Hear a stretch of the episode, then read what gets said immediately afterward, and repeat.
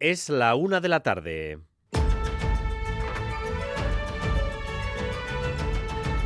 Crónica de Euskadi con Dani Álvarez. A Ratzaldeón, el salario mínimo vuelve a subir un 5%. Lo hace con el impulso del Gobierno de España y los sindicatos, pero esta vez sin el respaldo de los empresarios. Sea como sea, el SMI queda a partir de ahora en 1.134 euros al mes. Izaro Baza, a Ratzaldeón. A Rachaldeón Bay, 54 euros más al mes en 14 pagas con carácter retroactivo desde principios de año, desde el 1 de enero. Dicho de otra forma, una subida anual de 756 euros que afectará a más de 2 millones de trabajadores. Como decías, aún así, la patronal se ha descolgado del acuerdo. La razón, pues que el Gobierno no ha aceptado las condiciones de la COE, ni una compensación para el sector del campo, ni la indexación de las contratas públicas con arreglo a la subida del SMI. Se estima que unos 50.000 vascos se van a beneficiar de esta subida del salario mínimo. Son todavía una minoría en el mercado laboral que disfruta de los sueldos más altos, pero son 50.000. Sobre todo mujeres y jóvenes, como decía la vicelendacari Idoya Mendía esta mañana en Radio Euskadi. La subida del salario mínimo interprofesional a quien más beneficia es a las mujeres, que somos las que tenemos los salarios más bajos generalmente, y también a los jóvenes porque son quienes acceden a ese primer empleo que normalmente no suele estar tan bien pagado como cuando tienes más años de experiencia.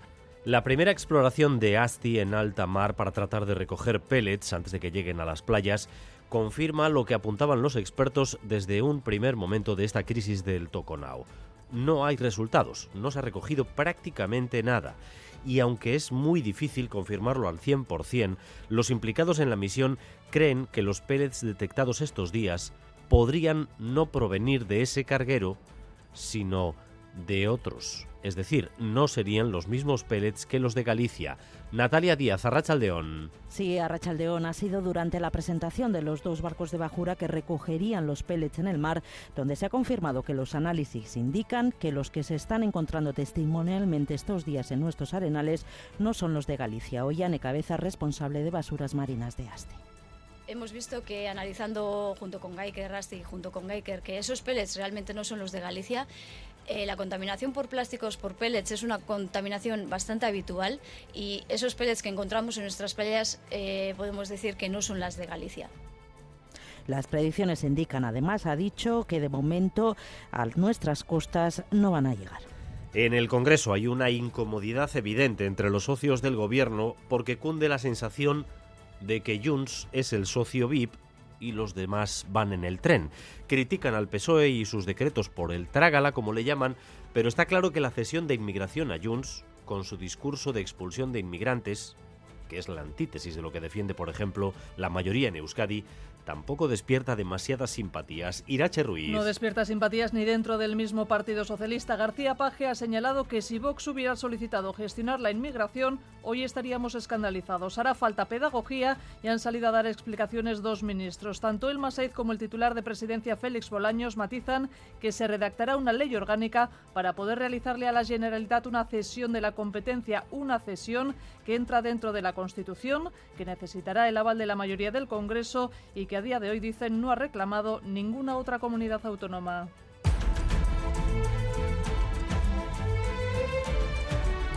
La guerra de Gaza se extiende por Oriente Medio. Aviones estadounidenses y británicos han atacado posiciones de los hutíes en Yemen y estos han prometido ya una respuesta. Óscar Pérez. Ataques sobre 60 objetivos ubicados en 16 localizaciones distintas, entre ellas la capital Sanaa y la ciudad de Odeida. Joe Biden asegura que han sido unos bombardeos milimetrados y Rishi que los ataques han sido limitados, necesarios y proporcionales. Los hutíes aseguran que han muerto cinco de sus militantes y otros seis han resultado heridos. Han prometido que darán una respuesta.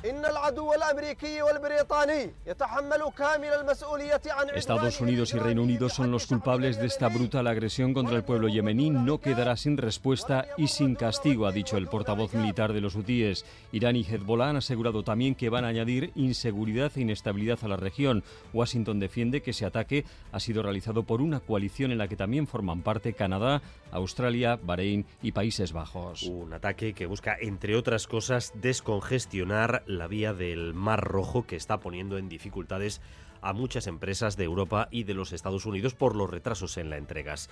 Ese frente se abrió después de que Israel iniciara su ofensiva sobre Gaza el 7 de octubre. Ayer en el Tribunal Internacional de Justicia de La Haya escuchamos las duras acusaciones de genocidio de Sudáfrica. Esta mañana Israel ha respondido acusando a los sudafricanos de manipular los hechos. Aseguran que las víctimas son ellos, los israelíes. The attempt to weaponize the term genocide Israel, it does more than empty the word of its unique El intento de utilizar como arma el término genocidio contra Israel hace que se vacíe de contenido, pierda su fuerza y su especial significado. Ha dicho esto uno de los abogados que ha hablado en nombre de Israel. Ayer hablaron los sudafricanos, hoy Israel se está defendiendo. Y el Guggenheim presenta su ambiciosa programación artística para 2024, hasta 10 exposiciones temporales de artistas como el italiano Giovanni Anselmo, la primera del año, una muestra sobre el arte pop, el japonés Yoshitomo Nara o la navarra Yune Crespo.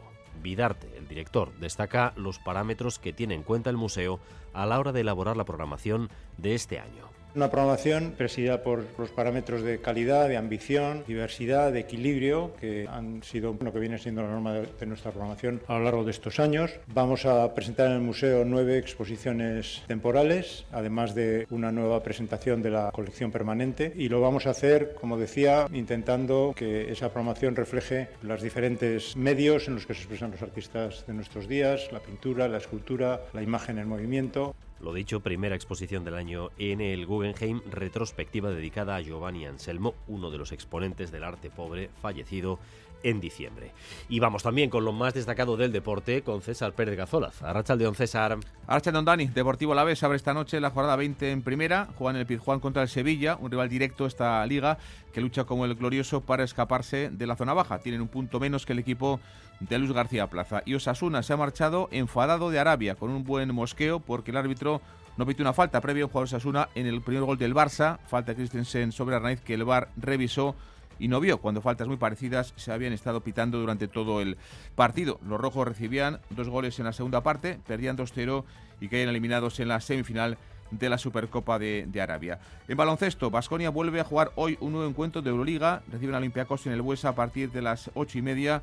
Necesita el equipo reaccionar. Han perdido sus últimos tres partidos en ACB y en Euroliga. Y en pelota, en el Parejas, comienza hoy la novena jornada con un encuentro en el frontón de Guetaria. Mucho en juego para José Curdia y Tolosa, que solo han sumado dos puntos en lo que llamamos de campeonato. Se miden a Elordi y a Viñar Rezusta. En el tráfico, precaución en la AP8 en Hernani, sentido Irún, porque un coche se ha salido de la carretera y está ocupando ahora mismo un carril. Precaución AP8 Hernani, sentido Irún. En cuanto al tiempo, nos espera una tarde soleada, aunque las temperaturas seguirán siendo frías. A partir de medianoche volveremos a estar en aviso amarillo por heladas y temperaturas mínimas en el interior de Vizcaya, Guipúzcoa y sobre todo de Álava, donde las heladas de madrugada pueden ser considerables. Fin de semana seco y con temperaturas, eso sí, un poco más suaves, es lo que tenemos por delante. 3 grados en Pamplona, 4 en Bayona y en Vitoria, 7 en San Sebastián, 8 grados de temperatura en Bilbao. Gracias un día más por elegir Radio Euskadi y Radio Vitoria para informarse. Raúl González y José Ignacio Revuelta se encargan de la dirección técnica, María Cereceda de la coordinación. Crónica de Euskadi con Dani Álvarez. La una de la tarde y ocho minutos, 1.134 euros al mes en 14 pagas. Ahí queda situado el SMI tras la subida pactada hoy entre la vicepresidenta Díaz y los sindicatos. La COE queda fuera de este acuerdo en esta ocasión. Vemos, por tanto, una reacción a nivel político de la vicepresidenta después del revés que ha sufrido esta semana con el rechazo a su decreto. Estos son los detalles. Madrid y Sarobaza. Eso es, el Ministerio de Trabajo y Sindicatos y la patronal han pactado subir el salario mínimo interprofesional un 5%. Ministra de Trabajo Yolanda Díaz. Hoy los trabajadores y las trabajadoras van a percibir un salario mínimo de 1.134 euros al mes. Un salario mínimo que supone 54 euros más al mes. Subida de 54 euros al mes en 14 pagas y con carácter retroactivo desde el 1 de enero. Una subida que afectará a más de 2 millones de trabajadores. La patronal se ha desmarcado, algo que han lamentado Ministerio y sindicatos, y lo ha hecho porque no se han aceptado sus dos condiciones. Una, crear una bonificación para el sector del campo y dos, aumentar las contratas públicas con arreglo a la subida del SMI. Recordemos que este segundo punto, la indexación de las contratas públicas, es competencia de Hacienda. Los sindicatos por ello han pedido una una mesa de diálogo con el Ministerio de María Jesús Montero para abordarlo. Fernando Luján, UGT. Entendemos que se debe de convocar una mesa en la que esté el, Ministerio de Hacienda, el Ministerio de Economía y también el Ministerio oh, de Trabajo la subida del SMI se aprobará seguramente en el Consejo de Ministros del próximo 23 de enero. Y Saro, los datos confirman que el impulso político a la subida del salario mínimo ha sido muy importante desde que llegó el gobierno de la coalición de izquierdas. Son prácticamente 400 euros de subida en apenas seis años. Para ser exactos, desde 2018 hasta hoy, hasta el 2024, el salario mínimo interprofesional ha subido 398 euros. Hace seis años el SMI se situaba en 736, pero con las subidas que el Gobierno ha impulsado año tras año, ya son cinco y con esta última, ahora el salario mínimo se sitúa, como decíamos, en 1.134 euros. Supone un aumento de más del 51% en seis años. El objetivo del Gobierno, aún así, es que el salario mínimo se sitúe en el 60% del salario mínimo el salario medio, perdón. No está muy claro cuál es la cuantía exacta, hay baile de cifras, pero los sindicatos calculan que tendría que situarse en torno a los 1.200 euros. Euskadi siempre está en el podium de las comunidades con los sueldos medios más altos, de modo que hasta ahora las subidas del salario mínimo no tenían demasiados efectos aquí. Sin embargo, como acaban de escuchar, en apenas cinco años el SMI ha subido casi 400 euros.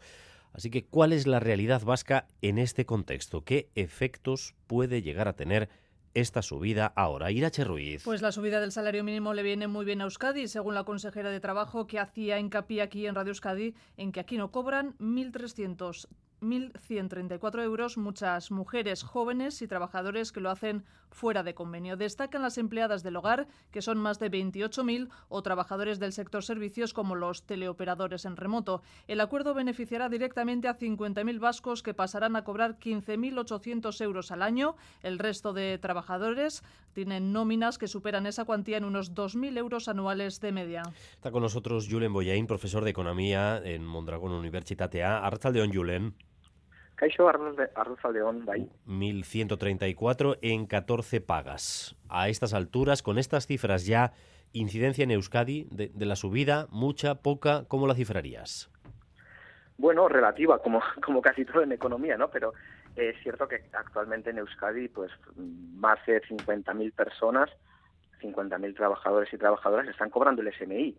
Eh, gente que está cobra, trabajando a jornada completa, sobre todo en hostelería, trabajo limpieza y gran parte del sector primario, ¿no? Y digo a jornada completa porque, cuidado, porque una de cada cuatro personas que trabajan en el ese medio, joder, ese medio, ¿por qué? Porque existe una grandísima cantidad deseada. Eso hace que mucha gente perciba salarios incluso por debajo del SMI, ¿no? Es cierto que el salario medio en Euskadi, como se comentaba, pues está por encima eh, del salario medio español, 250 euros aproximadamente mensuales por encima, pero está casi un 9% por debajo de, la media europea. ¿no? Entonces, es cierto que en Euskadi los salarios son mayores que en el Estado español, eh, y es cierto, por lo tanto, también que se podría establecer un salario mayor mm, que ronde los 1.300, 1.400 euros de media mensuales, ¿no? Eh, como salario mínimo. Y esto es lógico que se den pasos en este respecto, tal y como acaba de hacer el, Parlamento Vasco, ¿no? Acordando todos los grupos parlamentarios, menos PP y Vox, eh, pero es la propia patronal la que pone obstáculos para avanzar a ese salario mínimo a nivel a nivel de Euskadi. La patronal que eh, a través de la COE se ha opuesto o no se integra en este acuerdo para, para esta última subida. Eh, ¿Se puede pensar o se puede ver en los gráficos que se estrecha la diferencia entre salarios, entre Euskadi y la media española, o al menos entre la gama media o media baja de los salarios? Sí, indudablemente. Como decía antes, una de, cada, una de cada cuatro personas que trabajan en Euskadi cobra el SMI o menos. Y por lo tanto, bueno, pues cada vez hay más personas. A nivel estatal también ha subido muchísimo. Hace seis años aproximadamente medio millón de personas cobraban el SMI. Hoy ya son tres millones de personas, ¿no? Y eso es una anomalía democrática también, que tanta gente esté cobrando el salario mínimo, ¿no? Porque si queremos parecernos también a países de nuestro entorno, que es lo que aspiramos también en, Euskadi, ¿no? Eh, como Francia, donde el SMI es de 1.700 euros al mes, o Alemania, donde ronda los 1.900 euros al mes, todavía queda mucho camino de eh, a este respecto, ¿no? Y sobre todo porque se ha demostrado que por mucho que, bueno, pues digan ciertos sectores que, el SMI destruye empleo, ¿no? que con una subida del SMI del 53%, que se dice pronto, en los seis años, se ha conseguido tener récord de creación de empleo, se ha conseguido el desempleo más bajo desde, 2010, desde 2007 y se ha conseguido también por primera vez superar los 21 millones de afiliados y afiliadas a la seguridad social. Eh, por poner otras tablas, no solo las autonómicas. Has dicho Francia 1.700 de salario mínimo, Alemania 1.900. Sí, exacto. Y si vamos a otros países como Luxemburgo, eh, superamos los 2.000, ¿no? Y son países a los que queremos parecernos, ¿no? Y son países con los que, eh, bueno, muchas veces también optamos por tratar de competir a nivel ah, industrial eh, pero que vemos que las condiciones que tienen los trabajadores y las trabajadoras de ahí pues son mucho mejores, las inversiones que se hacen también es mucho mejor en inversión y desarrollo y eso al final es lo que crea riqueza en un país, eso es lo que crea puestos y empleos de alto valor añadido y así es como finalmente pues se tiene una sociedad también ya no solo con mayores sueldos sino también más igualitaria y con mayor redistribución de la riqueza. Bueno, pues ahora ya tenemos más contexto. Eh, Julen Boyain, profesor de economía en Mondragón Universitatea. Es que agur. Una y dieciséis minutos de la tarde escuchábamos antes a la vicelendacari Doya Mendía, que ha estado esta mañana en Boulevard, y en esa entrevista ha confirmado también que una vez que finalice esta legislatura abandonará la primera línea política vasca. Eh, con Xavier García Ramsden, la también consejera de Trabajo, y Doya Mendía reconocía que ha llegado el momento de cerrar su etapa en el gobierno. Sí, sí, clarísimamente. Yo cuando hace dos años eh, anuncié que daba un paso al lado para dar paso a una nueva generación, que era uno de mis primeros compromisos, pues dar paso a una nueva generación, ¿no? Yo creo que era necesario, porque yo era consciente de que estábamos en un cambio de ciclo no tanto de ciclo político, estamos en un cambio de era, ¿no? ¿Está mirando pisos en Madrid o en Bruselas? no, no miro pisos en ningún sitio. Tengo un piso estupendo en Bilbao y estoy muy contenta. Por el momento no sabe dónde, dónde estará, ¿no? No, donde, donde se decida y Mendía, que va a cerrar, por tanto, su etapa política en Euskadi, en el gobierno vasco, cuando termine esta legislatura. Por cierto, el lunes se va a reunir con la ministra Elma Saiz por la mañana una reunión para tratar, entre otros temas, el arraigo de los trabajadores inmigrantes en Euskadi. Por lo demás, esta semana política se va a recordar por la votación de los decretos de medidas urgentes y sobre todo por la intrahistoria de su negociación. Una negociación a partir de la cual Junts se ha coronado como protagonista, logrando conquistas políticas y económicas superiores al resto de socios de la investidura. Pero hay un punto, el de la gestión de la inmigración, que en general no gusta. No gusta a la derecha, por supuesto, porque creen que es un precio inaceptable para Sánchez, y no gusta a la izquierda por los propios planteamientos de Junts, dado que buscan la transferencia para poder deportar a inmigrantes con delitos reiterados. Esa transferencia es compleja en lo legal, y desde luego delicada en lo político. Irache. Sí, los alcaldes de Junts del Maresma vienen alertando de la multirreincidencia de muchos de sus vecinos llegados desde el extranjero y el secretario general del partido recogió ayer el guante. Defiende Jordi Turull que la Generalitat pueda decidir en qué situaciones se les puede expulsar y el contexto es importante porque estas declaraciones llegan, como decías, después de que hayan amarrado el compromiso del presidente español de cederles la competencia en migración. Los catalanes aspiran además a fijar las cuotas de acogida y a gestionar los permisos de Hoy, la ministra Elma Said legitimaba así la futura cesión. En el marco de la Constitución se establece una delegación de competencias que tendrán que ser eh, desarrolladas por una ley orgánica que hay que, pues que hay que elaborar. Vamos a trabajar como venimos haciendo, en la búsqueda de consensos y diálogos y con total seguridad jurídica. Se debe ahora redactar una ley que para su aprobación requerirá de la mayoría absoluta del Congreso. En todo caso, el Gobierno no descarta delegar las competencias migratorias a otras comunidades autónomas si así lo solicitan, pero aclaran fuentes de la Moncloa que nadie más lo ha pedido porque es una política suficientemente compleja. Una y 19 minutos de la tarde. Otra cita política importante para terminar de aclarar el panorama en esta precampaña vasca de cara a las próximas elecciones autonómicas es qué va a pasar con el espacio de la izquierda confederal.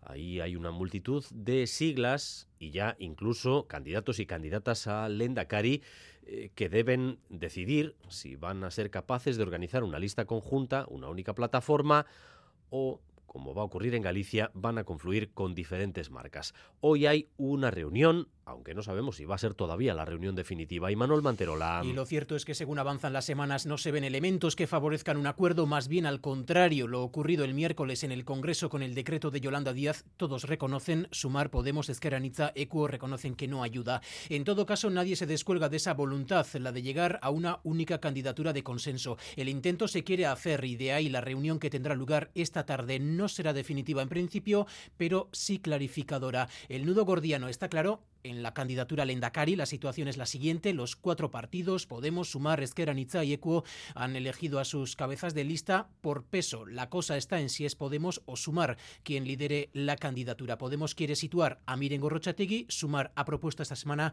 a Alba García. Fuentes de Podemos dicen que no se cierran a que haya una candidatura de consenso que no sea Gorrochategui, pero tampoco debería ser Alba García, una propuesta que desde la formación morada ven carente de sentido. No solo es la candidatura Lendakari, y la cuestión también es cómo se reparte el peso de las listas entre los partidos de esa hipotética coalición. Una posibilidad sería que Podemos, Sumar y Esquerra Nizza lideren un territorio cada uno. Pero como decimos, la cuestión es quién lidera la candidatura. Esta tarde veremos cómo pinta la cosa. La una y 21 minutos de la tarde, la primera exploración de Asti en alta mar para tratar de recoger pellets antes de que lleguen a las playas confirma lo que en un primer momento nos vienen, desde un primer momento nos vienen diciendo los expertos. En alta mar no hay prácticamente resultados y de hecho no se ha recogido prácticamente nada. Y aunque es difícil confirmarlo todavía al 100%, parece que los pellets que se han encontrado estos días en las playas vascas no provendrían del cargamento del Toconao. Natalia Díaz, Arrachaldeón. Sí, Arrachaldeón, los análisis lo confirman. Los pocos peles que estos días están apareciendo en nuestras costas no son los de Galicia. Hemos visto que analizando junto con Geiker, Rasti, junto con Geiker, que esos pellets realmente no son los de Galicia. Lo decía la responsable de basuras marinas de Asti durante la presentación de los dos barcos que se están ajustando aquí en el puerto de Santurce para la hipotética recogida de estos pellets en el mar. También decía que al menos hasta mediados de la semana que viene no van a llegar a nuestras costas según las predicciones simulaciones que, dan predicciones para, cuatro, para los próximos cuatro días y por, ahora vemos que las predicciones no, dicen que pueda llegar. Si no fuera así, mañana mismo el Roquillo y el Iru Anaya, que estarían aquí preparados para recogerlos con mallas especiales, Bichor Oroz, viceconsejero de Pesca. Y en este caso tenemos este dispositivo preparado y si el barco Ikuskari encontrase pellets, pues saldrían los dos barcos a recoger esos, esos pellets que por ahora no han aparecido y esperemos que, que no aparezcan. Eli Fernández es patrón del Roquillo cuando tengamos que ir a recoger no podemos trabajar en nuestro, evidentemente. Tenemos que quitar nuestros artes de pesca e ir a ello. Igual nos tienen una semana haciendo pruebas y luego nos dicen que pesquemos. El viceconsejero agradecía a todas las cofradías que se han ofrecido y estarían preparados en caso de ser necesario y hacía también un llamamiento a que se consuma pescado con tranquilidad. Mientras continúan las labores de limpieza de las playas, el vertido del Toconao tiene una vertiente más, una vertiente judicial. Se ha abierto una investigación para intentar buscar a los responsables de este vertido, aunque el entramado societario detrás del buque es tan complejo que el proceso puede y seguramente se alargará durante años. Así era Herrero. Nada coincide. Del buque se encarga una empresa, de la tripulación otra, de la mercancía una diferente y detrás hay decenas de sociedades. Una práctica habitual en el transporte marítimo internacional y que tiene un único objetivo. Es más complicada la investigación o, llegar a hacerle notificaciones o, o llamarle al procedimiento. Urco Urrutia es abogado especializado en Derecho Internacional de ACTAM y por eso cree que el primer paso de la investigación va a ser descubrir por qué los contenedores se cayeron se comenzarán a tomar declaración, pues probablemente si se puede al capitán, a los responsables de los armadores. Y después habrá que tirar del hilo, porque detrás hay empresas con sede en paraísos fiscales como Liberia. La finalidad es pues intentar relajar los requisitos legales que se le pueden exigir al buque para su funcionamiento y explotación. Si hicieras un estudio ahora, por ejemplo, en los puertos españoles de los buques que están atracados, una gran mayoría de ellas estarían abanderados en territorios o en países de, bueno, pues de conveniencia, de lo que se llama banderas de conveniencia. Aunque insiste, hay grandes aseguradoras detrás de todas las empresas, por lo que una vez encontrado el culpable, alguien pagará. 1 y 25, el miércoles de la semana que viene vuelven los paros a la enseñanza concertada de iniciativa social. Esta semana Cristau Escola y los sindicatos han retomado las negociaciones. Hoy mismo, a esta hora, están reunidos, negociando. No parece que se vaya a llegar a ningún acuerdo inminente que permita que las familias no tengan que hacer otra vez malabares para conciliar.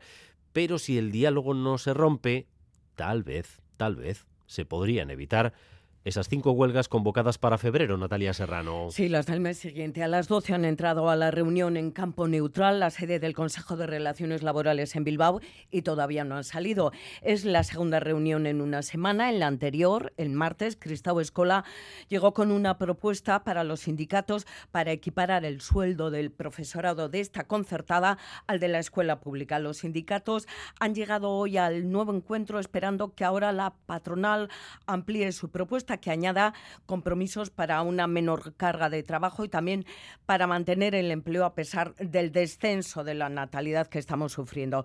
También para una mayor subida salarial, porque nos decían no piden la equiparación con la pública, sino con el IPC. ELA es el sindicato mayoritario en la concertada de iniciativa social. Las expectativas son bastante escasas. Mantenemos la, la cautela, saben perfectamente dónde pueden estar los puntos de acuerdo, si tienen voluntad si quieren y vienen con los deberes hechos, eh, tendrán que traer una propuesta que nos permita llegar a acuerdos. Ahora es la concertada de iniciativa social la que se está enfrentando a esas 10 convocatorias nuevas de huelga entre enero y febrero. La escuela pública ya sufrió a principios de curso dos jornadas de paro y además se sumó a las dos huelgas de diciembre pasado en la administración pública precisamente para lo mismo, para una subida salarial acorde con el IPC. Hay una empresa vasca del ámbito industrial, una de las potentes, Michelin, que ahora mismo es eh, objeto de atención por dos noticias. Por la crisis del Mar Rojo de la que hablábamos antes, que va a suponer que por falta de material deje de producir 40.000 ruedas de turismo y casi 300 toneladas de neumáticos de ingeniería civil durante las próximas semanas y además por el proceso de bajas incentivadas y jubilaciones para reducir plantilla. Sobre eso se ha hablado esta mañana en Radio Vitoria. Miquel Saez. Sí, el lunes finaliza el plazo dado por la dirección de Michelin para que aquellos trabajadores que lo deseen se presenten a la, se presenten a la propuesta de bajas incentivadas y jubilaciones. El objetivo cubrir con voluntarios el excedente de plantilla que los responsables de la planta sitúan en 150 trabajadores en una plantilla de 3.500. El presidente del comité, Alberto Martín, avanzaba en Radio Vitoria el número de personas que han solicitado el contrato relevo. Sí que podemos decir que los contratos relevos pues, serán en torno a unos 15 contratos relevos. Comisiones Obreras y UGT, los dos sindicatos que respaldan la decisión insisten en que es la única vía para evitar medidas más traumáticas. Así lo explicaba Íñigo López, representante de UGT en el comité de empresa. Hay una sobrecapacidad de fabricación de neumáticos, sobre todo del turismo, y lógicamente lo que tenemos que buscar son herramientas para que en caso de que el grupo tome decisiones drásticas, Vitoria no esté en ese mapa del juego. Desde el sindicato LAB, su portavoz Unai Arregui rechaza un acuerdo que a su juicio abre la puerta a que la dirección tome medidas similares en un futuro.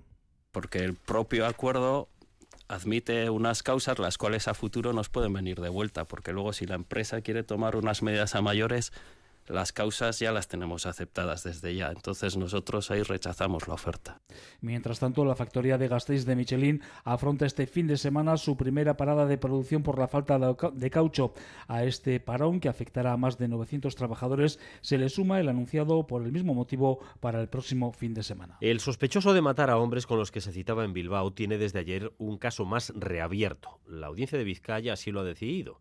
Son media docena de procedimientos los que tiene pendientes este presunto asesino en serie. Xavier Madariaga. Sí, en total son siete los procedimientos que tiene pendientes este supuesto asesino en serie. El primero de los casos por tentativa de homicidio lo juzgaron el pasado octubre. Así sonaba la vista. En aquel momento creo que estábamos hablando de cinco y con el paso Por del tentativa de homicidio o asesinato también hay otro caso en fase de instrucción y después hay cinco procedimientos abiertos por asesinato u homicidio consumado. Dos de ellos se han reabierto gracias a la insistencia de asociaciones como Gaito y sus abogados, que son muy críticos con la forma en que se están llevando los procedimientos. No se está tomando eh, con la seriedad que se merece este tipo de violencia LGTB y FOBA la instrucción de las causas. Em, también concluimos que todo esto solo ha sido posible a través de la intervención em, de la sociedad civil. Hay otros dos casos cuya reapertura se ha pedido y se estudia en la Audiencia Provincial de Vizcaya y en el Constitucional. La una y media de la tarde. Seguimos en Crónica de Euskadi.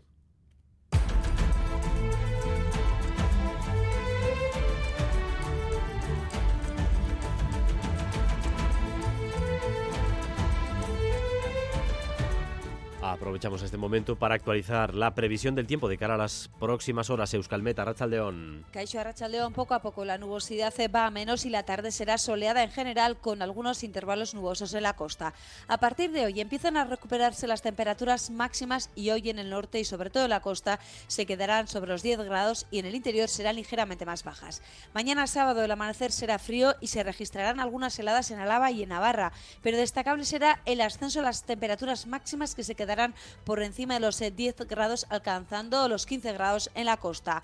El viento va a soplar del sur e irá aportando nubes medias y altas que serán algo más abundantes en la mitad sur, pero en general el ambiente va a ser claro, sobre todo en la costa. Sin embargo, el domingo la nubosidad aumentará y estará cubierto por momentos y se espera algo de lluvia, en general poca cosa y será más probable que llueva durante la segunda mitad del día. Seguiremos el domingo con un ambiente templado durante las horas centrales, pero las temperaturas mínimas subirán, desaparecerán apareciendo el riesgo de heladas. Y a partir de las dos y cuarto, Quirola al día eh, de nuevo con la atención deportiva muy centrada en el fútbol, aunque hay otras muchas cosas que nos va a avanzar ahora César Pérez Cazola. Arracha el León César. Gracias, don Dani. Deportivo a la vez abre hoy, lo hace esta noche, la jornada 20 en Primera División. Juegan en el Pizjuán contra el Sevilla, un rival directo esta liga que lucha como el glorioso por escaparse de la zona delicada de la zona que te lleva a segunda. Tienen un punto menos que el equipo de Luz García Plaza.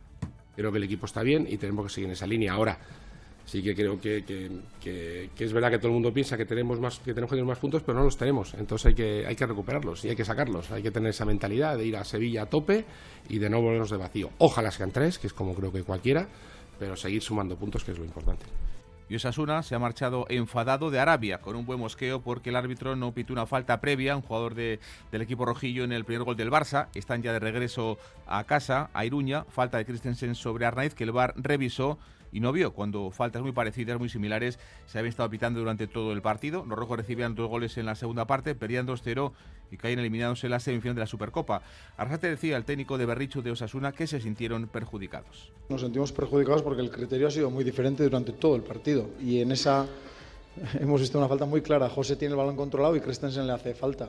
Eh, esas faltas para mí no tienen que ser revisables, porque no, esa el VAR no tiene que entrar a revisar. El hecho de que no sea revisable no quiere decir que no sea falta. Y al igual que luego eh, Miguel Ángel Ortiz Arias le he dicho al árbitro que era falta, una que no ha pitado, pues en esa también, joder, le he dicho, pues dile que es falta, que nosotros desde aquí lo hemos visto muy claro, ¿no? Parece que le ha dado la información y el árbitro ha decidido que no sea falta, pero bueno, nos sentimos perjudicados en esa acción porque ha sido determinante luego para el partido. Y mañana sábado, derby liguero en San Mamés, en Bilbao, entre el Atlético y la Real Sociedad. Dos equipos que llegan después de no haber perdido en los últimos 12 partidos que han disputado. En el equipo de Valverde entra Geray en la lista. Dos meses y medio después vuelve el central de Baracaldo. No está en Dani García. Acaba de hablar en Lezama el ministro del conjunto bilbaíno, Chingorro y Valverde. No sé quién es. Hablar es, es gratis, o sea, que cada uno puede decir lo que quiera, ¿no? No sé. Eh, realmente pocas veces me fijo en los árbitros o sea, esto del derby está muy bien porque durante la semana, pues ya sabes, pues, todo el mundo hablando, pim pam, esto, lo otro, el árbitro por aquí, por allá, que si los derbis calientes, que si los fríos, que si tal, que si igual, pim pam, pim pam, va, vale, ya está, ya llegamos a mañana, se acaba y tenemos que jugar. Pues, pues ya está, ya hemos hablado todos. Si de lo que se trata luego es lo que de lo que va a pasar en el campo y ahí tenemos que estar nosotros preparados, listos para, eh, para el partido y el árbitro que arbitre. Está y en el equipo Churdin confían en volver a recuperar acierto en ataque. Están haciendo muy pocos goles los en las últimas jornadas. Dice Andrea Barrenechea, el futbolista Tierra de la Real, que le motiva mucho jugar en Samames. Bueno, a mí me gusta, la verdad, jugar allí. Eh, me motiva bastante. Es un partido que, que siempre cada año está fijado en el calendario y, y bueno, es que lo que te digo, estamos todos deseando que llegue, que llegue el sábado para, para poder ganar ese partido. Hoy también juega Leibar en segunda división, inicio de la segunda vuelta. El equipo de Joseba Echeverría está inmerso en una mala dinámica que le ha llevado al conjunto armero eh, fuera de los puestos de playo de ascenso. Solo han sumado dos empates en los últimos eh, cuatro partidos. Hoy reciben al Racing Santander en el campo de Ipurúa. Nos jugamos mucho, es una realidad. Necesitamos lo mejor de cada uno para, para ganar a, al Racing, que yo creo que ha sido una de las revelaciones de la primera vuelta sin duda. En baloncesto, Vasconia vuelve a jugar hoy un nuevo partido de Euroliga. Lo va a hacer en el Buesa contra el conjunto de Olympiacos. Necesita reaccionar el equipo de Eusko, que ha perdido sus últimos eh, tres partidos. Y partido también hoy muy atractivo de baloncesto en Iyumbe, en Donostia. GBC recibe al líder de la categoría de la Leporo, al Estudiantes, desde las 9 de la noche. Hablo del partido, el alero danés de Guipúzcoa Basket, Mats Bonde Sturup. Sí, la semana ha ido muy bien. Estamos entrenando a muy buen nivel sabemos que tenemos un partidazo en casa contra un rival eh, muy bueno y, nada, estamos preparados para dejar todo eh, en la cancha y acabar la primera vuelta con una victoria.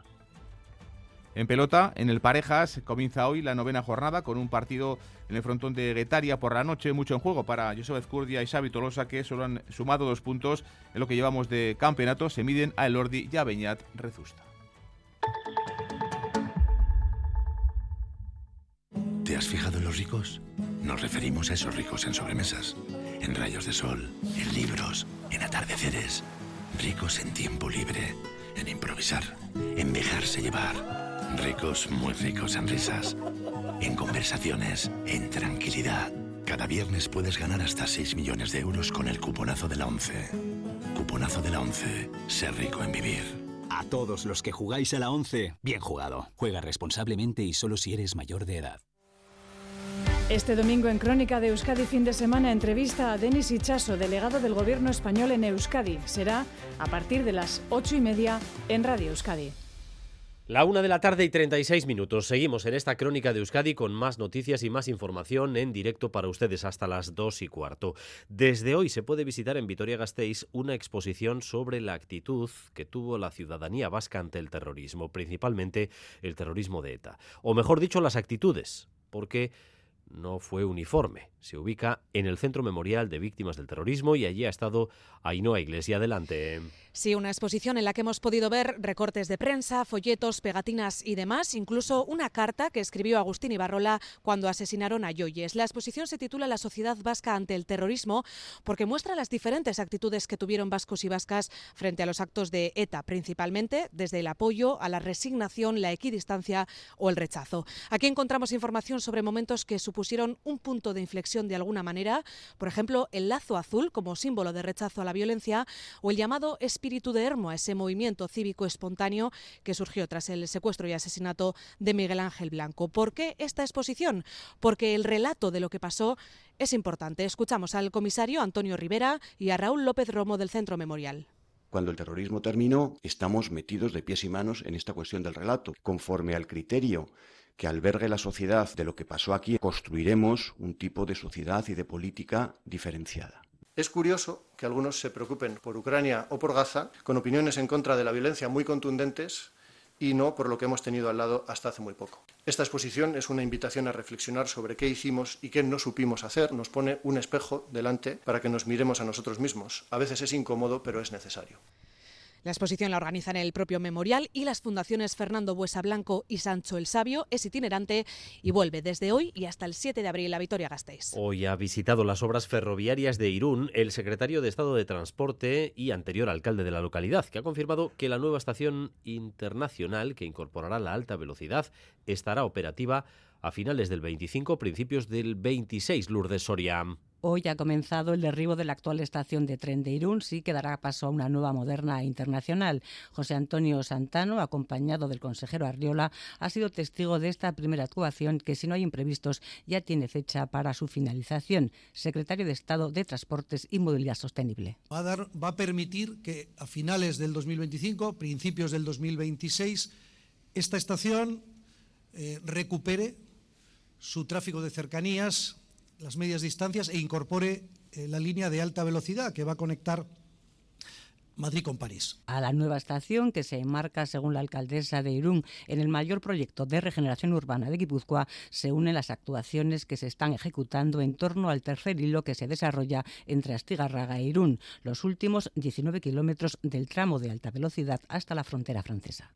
La inscripción de la mano de Irulegui también ha vuelto a la actualidad en los últimos días tras la publicación de un artículo en el que varios expertos vienen a decir que sería recomendable no plantear una única hipótesis acerca de su hallazgo y la inscripción, el famoso Zorioneku.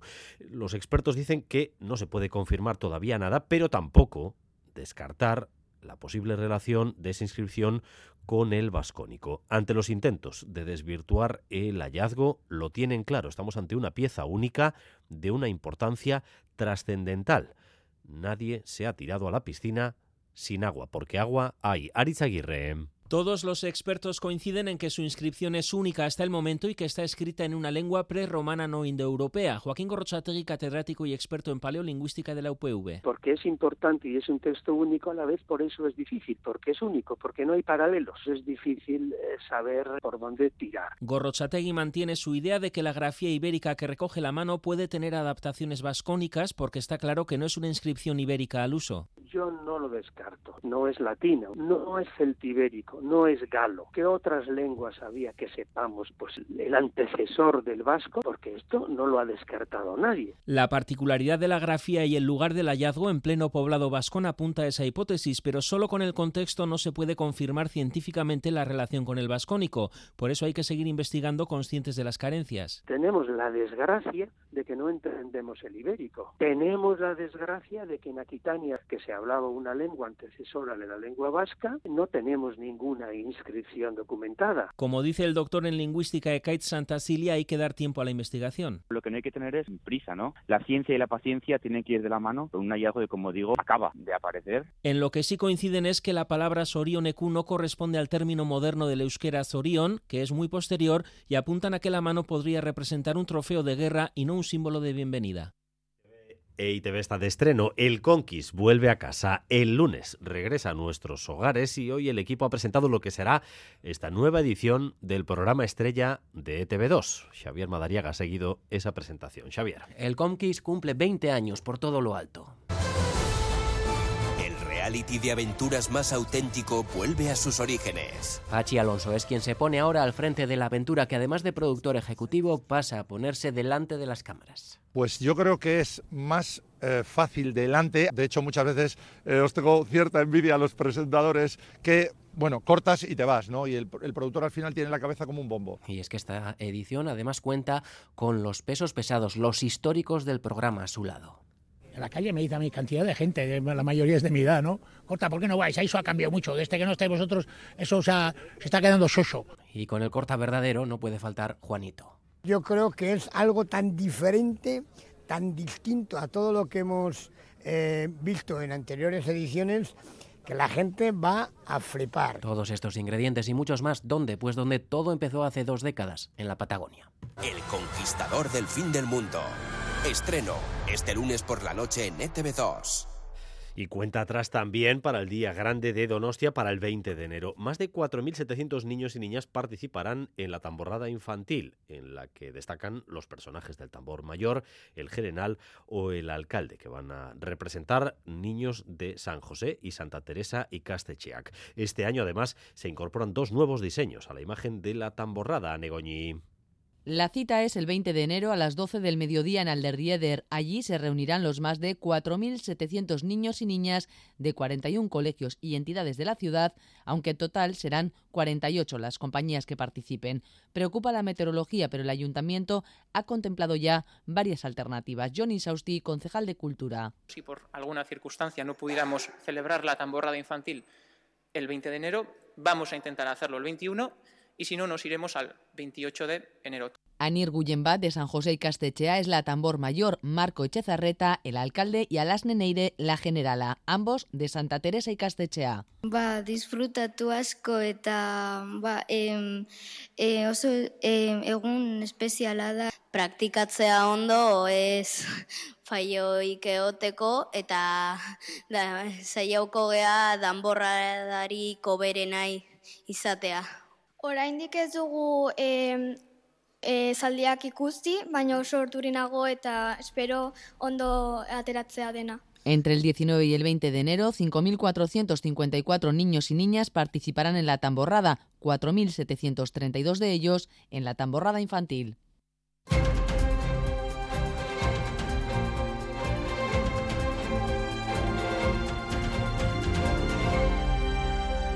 Segunda jornada de audiencias en el Tribunal Internacional de Justicia tras la denuncia de genocidio presentada por Sudáfrica contra Israel. Hoy ha sido el turno de la delegación israelí, que ha defendido la actuación de su gobierno y el ejército en Gaza, acusando a los sudafricanos de manipular y distorsionar los hechos. Óscar Pérez. Israel no solo niega que está actuando con intenciones genocidas en Gaza, sus portavoces han dicho que lo que hacen es defenderse de quienes han querido practicar un genocidio contra ellos, en referencia a. En definitiva, que las víctimas son ellos. Siguiendo esa audiencia ha estado Amaña Portugal. Cuéntanos a Rachaldeón. A Rachaldeón, sí, los abogados de Israel han pasado de puntillas por el asunto de los crímenes de guerra y se han centrado estrictamente en refutar una posible intención genocida en Gaza, que es lo único que le corresponde valorar a este tribunal. El abogado Tal Becker defiende que la definición de genocidio no se corresponde a lo que está haciendo Israel en la franja. The key component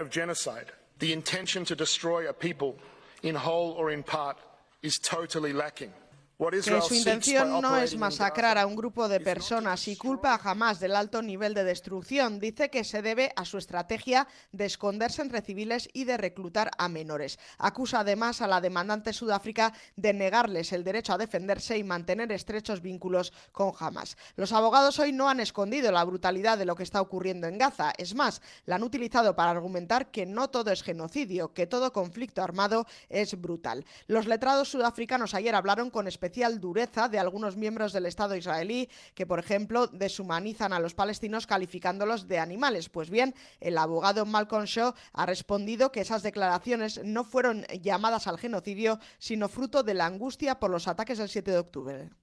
Cannot be seen as demanding genocide. They express anguish and the necessity to restore control el tribunal delibera ya si cree que hay indicios genocidas en la estrategia de Israel y ordena paralizarla. Sería una medida jurídicamente vinculante, pero en la práctica los jueces no tienen herramientas para garantizarla. Amaya Portugal informando desde Bruselas. Eso ha dado de sí esta segunda jornada. Vamos a analizar con más detalle estos dos días de audiencias en La Haya con nuestro corresponsal en Oriente Medio, Miquel Ayestarán, Arrachaldeón. A Rachel León. Bueno, ayer escuchamos esas duras acusaciones de los sudafricanos contra Israel de estar intentando practicar un genocidio en Gaza. Hoy los israelíes han respondido diciendo que manipulan los hechos, que las víctimas son ellos. De lo escuchado ayer y hoy, ¿qué es lo que te ha llamado más la atención, Miquel? Mm, bueno, la verdad es que ayer eh, más o menos conocíamos lo que iba a ser la intervención sudafricana porque habían filtrado esas 84 páginas de, la demanda. Eh, quizás lo que, lo que más llama la atención en el día de hoy, o lo que yo no, no esperaba, es esa, esa defensa que se han hecho de, los, eh, de, los, de las declaraciones de los diferentes dirigentes israelíes. Han querido quitarles peso, eh, su, su, equipo legal ha querido quitar peso a ese tipo de, de declaraciones y y hay que tener en cuenta que son gente de mucho peso. Hablamos del primer ministro de Israel, hablamos del ministro de Defensa, de gente que está tomando decisiones diarias, ¿no? con lo cual eh, eh, no esperaba que fueran a llegar tan lejos en ese, en ese punto. Por otro lado, eh, han seguido defendiendo lo que, era, lo que es esta guerra en Gaza como su derecho a la legítima defensa y, un poco pues ese todo es jamás, ¿no? Esa, coletilla de todo es jamás que ahora se estira incluso a, a Sudáfrica, a al que consideran, después de presentar esta demanda, como, como el brazo legal del movimiento islamista. Tenemos además en Oriente Medio otras noticias destacadas, Miquel, eh, por ejemplo, esos eh, aviones de Estados Unidos y el Reino Unido que han atacado posiciones de los hutíes en Yemen. Un ataque que da la medida, y ya lo estamos viendo también en Euskadi, ¿no? con el parón de, de Michelin, eh, de que la situación en el Mar Rojo está afectando ya al tráfico internacional de, mercancías. Estos dos países quieren evitar el acoso a los barcos que cruzan esa zona. Eh, pero al mismo tiempo estamos ante un segundo síntoma preocupante de que el conflicto de Gaza se puede internacionalizar. Uno es el Líbano, ahora este de los hutíes en Yemen. Sí, sí, esta es una milicia que sigue el modelo precisamente de Hezbollah, de la milicia libanesa Hezbollah y que cuenta también con el respaldo de Irán y que después de estos 73 objetivos que han alcanzado los estadounidenses en, su país, eh, insisten en que, en que ellos van a responder sí o sí y hay que tener en cuenta que tienen una gran experiencia en estas situaciones porque eh, es un grupo que, que, tuvo ya diferentes guerras con el gobierno central del Yemen, con, con el antiguo presidente Ali Abdullah Saleh, pero especialmente desde 2015 los hutíes están siendo bombardeados de forma sistemática por Arabia Saudí y nunca han podido con ellos. Eh, ahora se les abre este nuevo frente y para un grupo como ellos es todo, digamos, un, honor que, Estados Unidos les haya atacado porque pasan realmente a jugar eh, en un, a un nivel superior. Y, también eh, lo, que tienen, lo que tienen muy claro es que van a seguir atacando, atacando barcos comerciales en el Mar Rojo y eso es lo que es el arma más importante que tienen hasta ahora, ¿no? Tienen ese paso fundamental, ese puesto de Judeida que controlan en, en el Mar Rojo, una ruta por la que hay que pasar sí o sí, eh, cuentan con ese factor estratégico y lo van a explotar y ahora muchísimo más. ¿Y qué dicen sus, sus líderes, los líderes de... Eh, de esta facción, eh, porque sabemos que ahí hay un conflicto, es como un grano que, lleva ahí un montón de tiempo, pero, pero no sabemos exactamente la, evolución, eh, cuál puede ser o cuál está siendo. Bueno, eh, para empezar, lo que han hecho es esta mañana organizar una de sus tradicionales manifestaciones masivas en las calles de Sanaa, con decenas de miles de personas clamando, clamando venganza y, las reacciones que, oficiales por parte de, de Ansarolá, del movimiento de los hutíes, es, precisamente decir que, estamos ante una, un intento de Estados Unidos y de Reino Unido de repetir un poco lo que es el, modelo de, ataque en la región que ya llevaron antes en países como Irak o Afganistán. Esa es la alerta que están haciendo. Eh, dicen que les esperan, que, si ponen un pie sobre, sobre terreno yemení va a, ser, va a ser su final. Todo este tipo de discursos tremendistas ¿no? que dan estos, estos grupos que eh, militarmente son infinitamente inferiores a, a lo que es Estados Unidos o lo que puede ser el Reino Unido, pero que como milicia y como grupo irregular tienen la capacidad, por ejemplo, de, poner en jaque todo el comercio mundial, ¿no? por ese paso, por el, por el paso estratégico del, del Mal Rojo. Pero el, discurso, desde luego, que están manteniendo sus líderes a lo largo de estas horas es un discurso desafiante. Miquel, allí estarán en directo para ustedes sobre Gaza y también sobre esa crisis del Mar Rojo derivada de la actitud de los hutíes en, en Yemen. Un abrazo, Miquel, Escaricasco. Agur.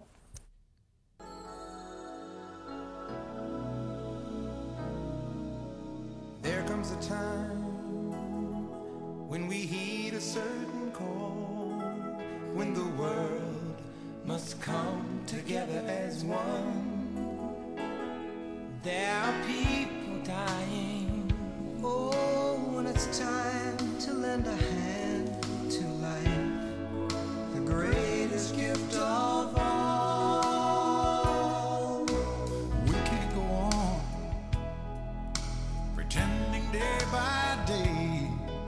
someone somewhere will soon make a change.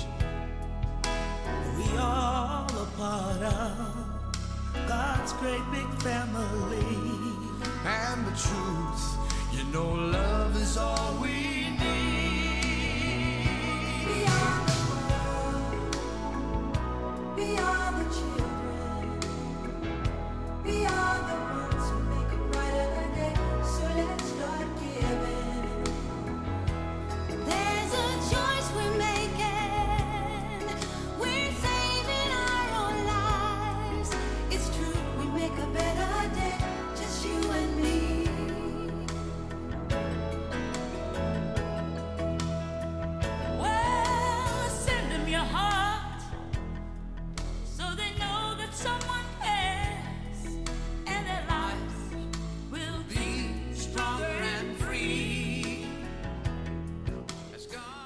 Ayer era Tamara, bueno, Yurena, hmm. y hoy es We Are the World. Arrachaldeón, Dani. Arrachaldeón. Es que te propongo que cierres la pinchada de mañana con esta canción. ¿De qué hora, qué hora pinchas? A partir de las 12, después del concierto de Ángelos Muy bien, por eso. ¿Cierras la Jimmy tú?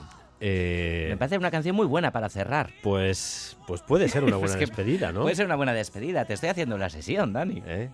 Bueno, ahora no se lleva lo. Bueno, ahora Yo se que tengo un concierto secreto que voy a, voy a acudir. Puedo pedirle al público que encienda las luces de los móviles, que es lo que se lleva ahora. Ya, un, mechero en una sala no se puede encender o qué? No sé, pero ya. Lo que pasa es que ya no fuma nadie, ya, ya, no, ya lleva fuma nadie. Bueno, eh, eh, que la audiencia no piense que, traigo estas canciones para hacerte la sesión, que también, pero la traigo porque es actualidad. We Are the World, Dani. Porque si ayer hablamos de la serie de Tamara, hoy tenemos que hablar del documental de We Are the World. ¿Te acuerdas de aquella canción?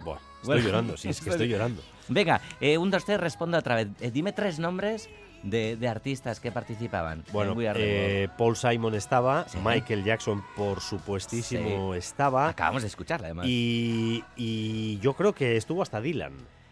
Dylan también estaba por ahí, efectivamente. De Dylan, por cierto, vamos a hablar hoy. Dylan Berricusia, el disco que publicó Audience en otoño. Lo están presentando en directo y Gaisca se viene esta tarde a cultura.eus a hablar de, Dylan. Pues dile que entone unas estrofas. Un Weird the Venga, ¿Eh? a finales de mes, el documental con todos los chascarrillos de aquello de USA for Africa.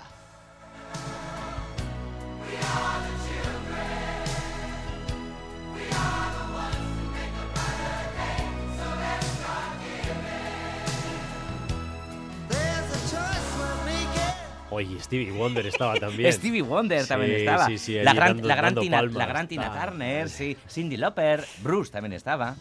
Era brutal el, vídeo y todo. Menuda alineación, menuda alineación. Era mucho. Eh, vamos con más cosas. Venga. Ahora es difícil pasar página. Hombre, a, ver, quién levanta esto. ¿eh? a ver quién levanta esto.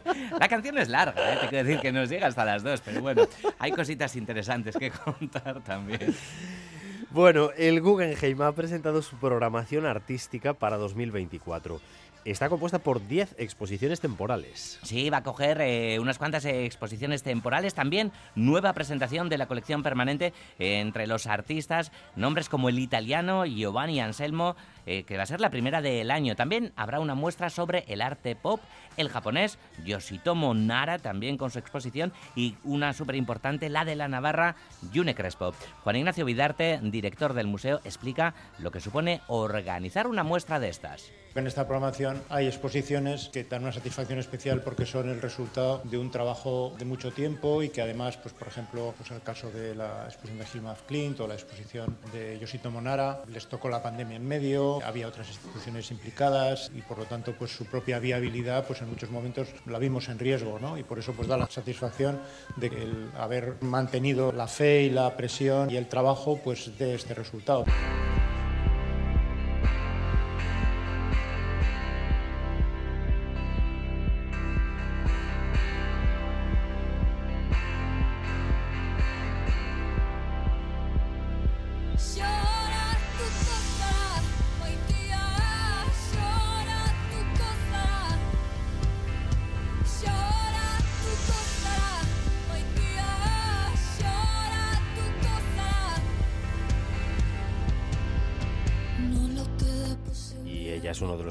Musicales del último año, Olaya Inciarte. Mañana ofrece su último concierto de Etena Esdena, eh, la gira de presentación de su primer disco, Lengo Lepotic Burua. Sí, Dani, lo va a hacer además en la misma sala donde comenzó todo. Comenzaba en octubre de 2022, en la Totem de Villaba. Y a pocas horas del concierto nos cuenta cómo ha sido, cómo ha vivido todo este torbellino en el que se ha convertido el último año para ella. Decenas de conciertos, colaboraciones, actuaciones especiales.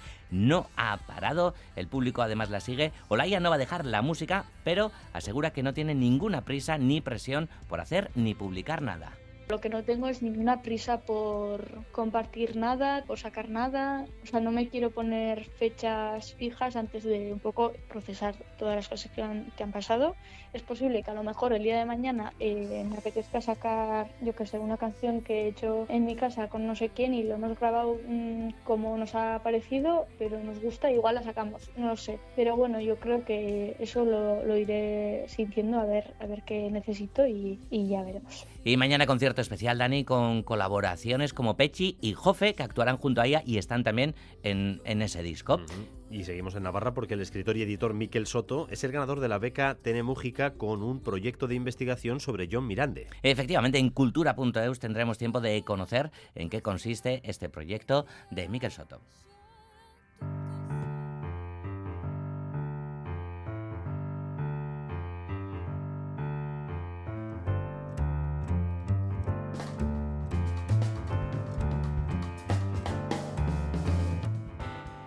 Vamos a llegar a las 2 de la tarde porque mañana arranca en Donostia el proceso para seleccionar a grupos locales que tocarán en la próxima edición de Jazz al Día. Sí, efectivamente, mañana el cuarteto del contrabajista Fran Serrano será el encargado de abrir estos conciertos a las 7 y media de la tarde en el Club Victoria Eugenia. Charlaremos de ello también en cultura.eus. Dani, por cierto, que ayer hablamos aquí del padre, la función de José María Pou y demás. Ayer fue el estreno en La Riaga, tuvimos la suerte de ir. Sé que tienes muchas cosas este fin de semana, pero hazte un hueco hoy el domingo para verla. No te, lo pierdas. ¿eh? Es, una pasada, claro. Después vino la peli y demás, merecidísimos Oscars ¿no? para Anthony Hopkins. Em, pero eh, la obra de teatro fue el germen y, desde luego meterte en la mente de una persona que, está perdiendo la memoria y demás es algo alucinante, ¿no? Esta experiencia en el, en el teatro. Tomamos nota. Y tú mañana, ya sé que no eres de la pantoja ni de, ni de fútbol, si quieres, vete a Gasteiz, a la Jimmy. Venga, ahí está. Este Concierto y después DJ Jarros. Son las 2 de la tarde.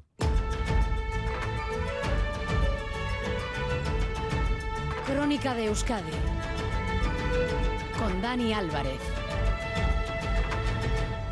Gracias por continuar en nuestra compañía. Gracias un día más por elegir Radio Euskadi y Radio Vitoria para informarse. Durante los próximos 15 minutos vamos a tratar de resumir para ustedes lo esencial de la información de esta jornada de viernes, un día en el que ha vuelto a subir el salario mínimo un 5%.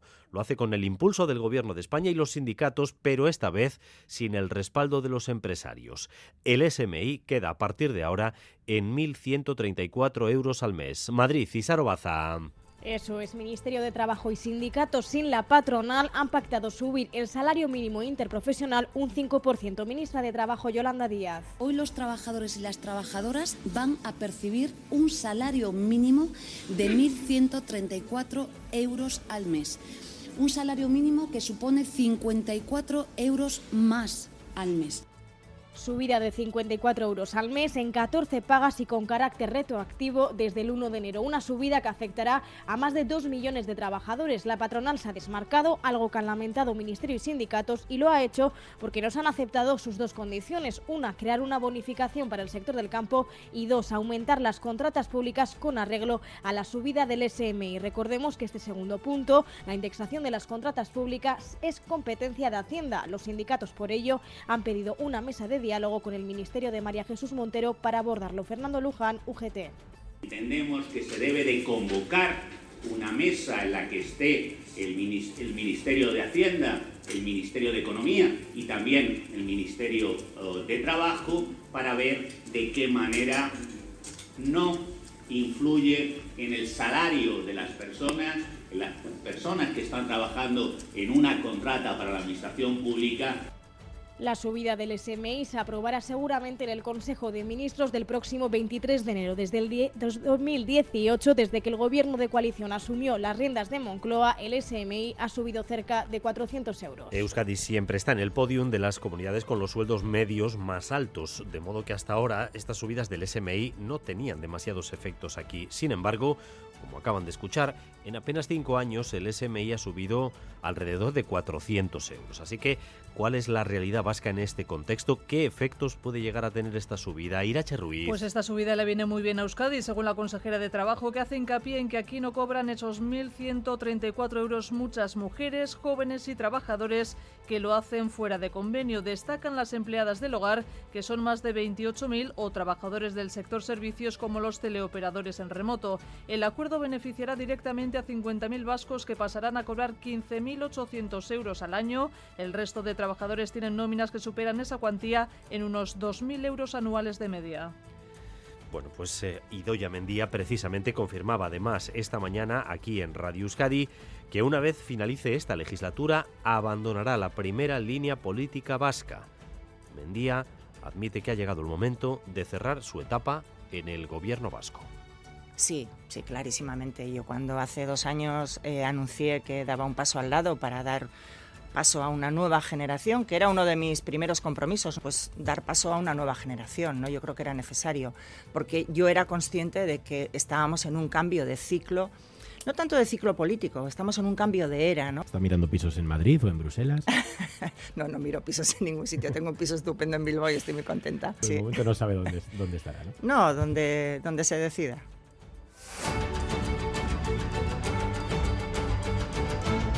Las 2 de la tarde y 4 minutos. Además, en las próximas horas, las diferentes eh, facciones de la izquierda confederal deben decidir si son capaces de conformar una plataforma unitaria de cara a las próximas elecciones autonómicas o, como va a ocurrir, por ejemplo, en Galicia o en las europeas, habrá diferentes marcas. Sumar, Podemos Euskadi, Equo.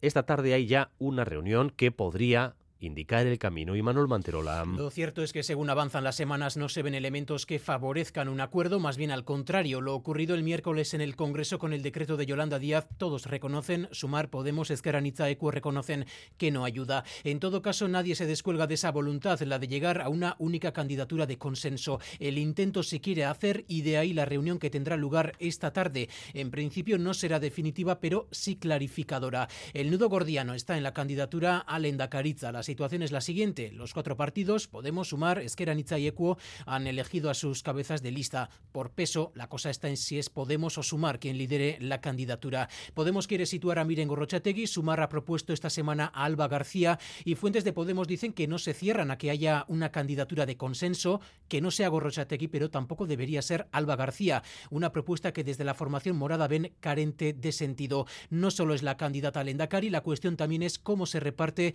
el peso de las listas entre los partidos de esa hipotética coalición. Una posibilidad sería que Podemos sumar y Esquerra lidere un territorio cada uno. Pero lo dicho, esta tarde veremos cómo pinta la cosa.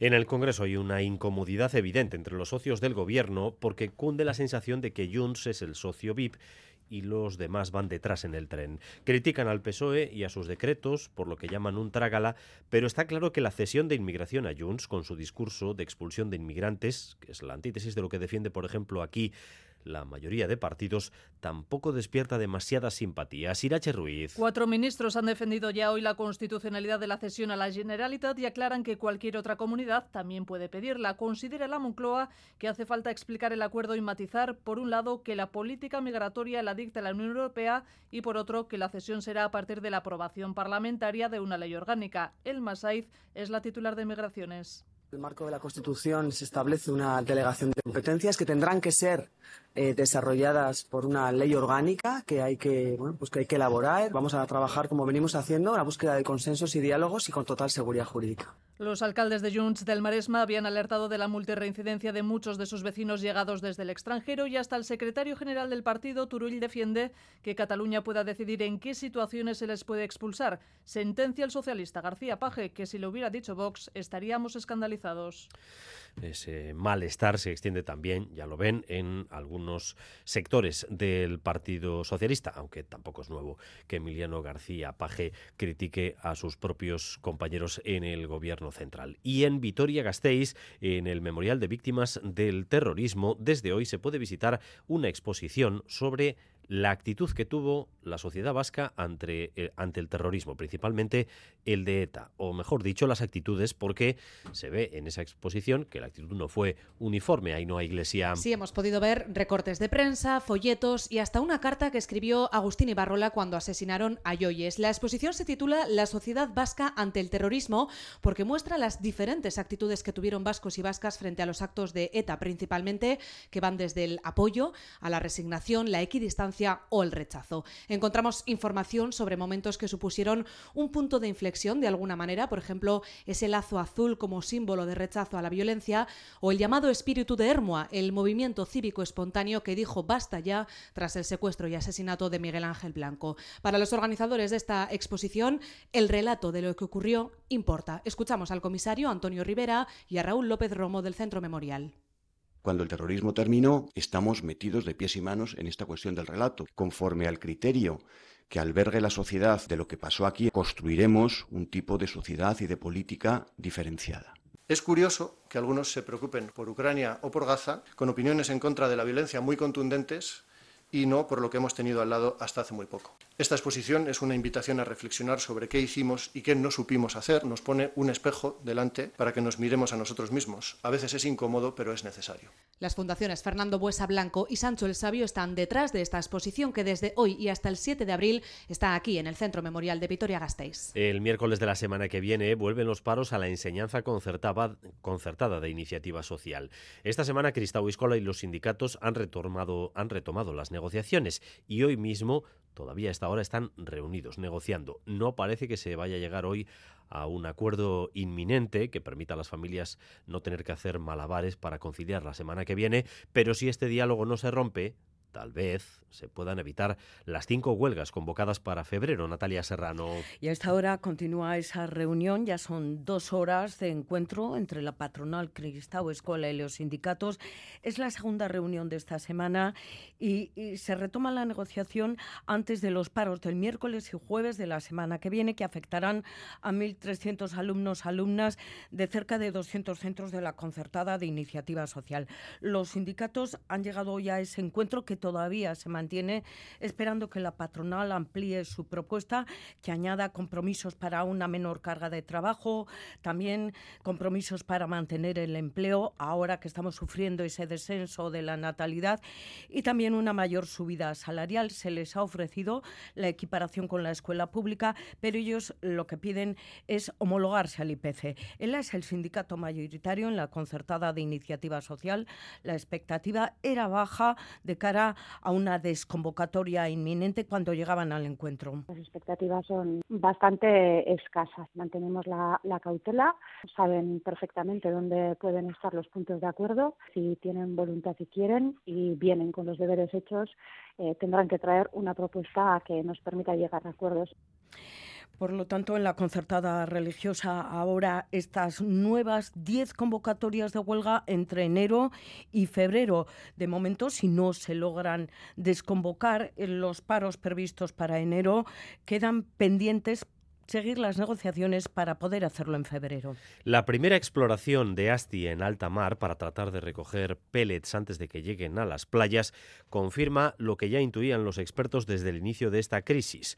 No hay resultados en alta mar. De hecho, no se ha recogido prácticamente nada en las últimas horas y aunque es muy difícil confirmarlo al 100%, los implicados en esta misión creen que los pellets detectados estos días en playas vascas podrían no provenir del Toconao, es decir, que no serían los mismos que los de Galicia. Natalia Díaz, Arrachaldeón. Sí, Arrachaldeón, los análisis lo confirman. Los pocos pellets que estos días están apareciendo en nuestras costas no son los de Galicia.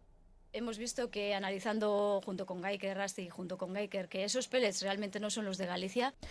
Lo decía la responsable de basuras marinas de Asti durante la presentación de los dos barcos que se están ajustando aquí en el puerto de Santurce para la hipotética recogida de estos pellets en el mar. También decía que al menos hasta mediados de la semana que viene no van a llegar a nuestras costas según las predicciones simulaciones que, dan predicciones para, cuatro, para los próximos cuatro días y por, ahora vemos que las predicciones no, dicen que pueda llegar. Si no fuera así, mañana mismo el Roquillo y el Iru Anaya, que estarían aquí preparados para recogerlos con mallas especiales, Bichor Oroz, viceconsejero de Pesca. Y en este caso tenemos este dispositivo preparado y si el barco Ikuskari encontrase pellets, pues saldrían los dos barcos a recoger esos, esos pellets que por ahora no han aparecido y esperemos que, que no aparezcan. Eli Fernández es patrón del Roquillo cuando tengamos que ir a recoger no podemos trabajar no, claro. en nuestro, evidentemente. Tenemos que quitar nuestros artes de pesca e ir a ello. Igual nos tienen una semana haciendo pruebas y luego nos dicen que pesquemos. El viceconsejero agradecía a todas las cofradías que se han ofrecido y estarían preparados en caso de ser necesario y hacía también un llamamiento a que se consuma pescado con tranquilidad.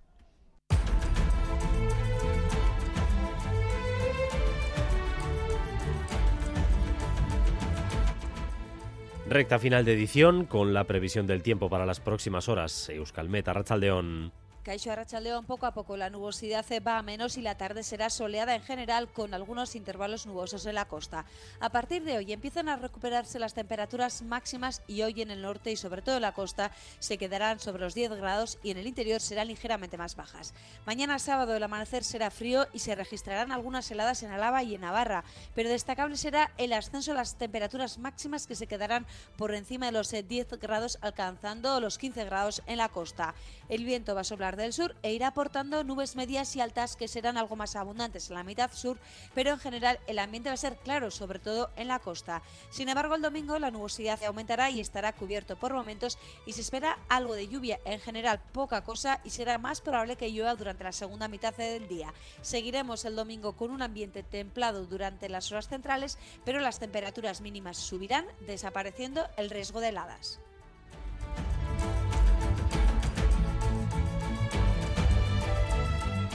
En el tráfico ahora mismo en la AP8, en el Goibar, sentido Cantabria, hay una caravana averiada que se encuentra ocupando parte del carril derecho. Así que precaución en esa zona AP8, el Goibar, en sentido hacia Cantabria. Parte del carril derecho ocupado por una caravana averiada. Hasta aquí esta crónica de Euskadi, un día más, hora y cuarto de información en directo para ustedes, información que continúa cada hora en punto y a partir de las 7 en Gambara con Arancha García y Miriam Duque. Raúl González y José Ignacio Revuelta en la dirección técnica, María Cereceda en la coordinación. Besteriquez, Zaindu, Aste Crónica de Euskadi con Dani Álvarez.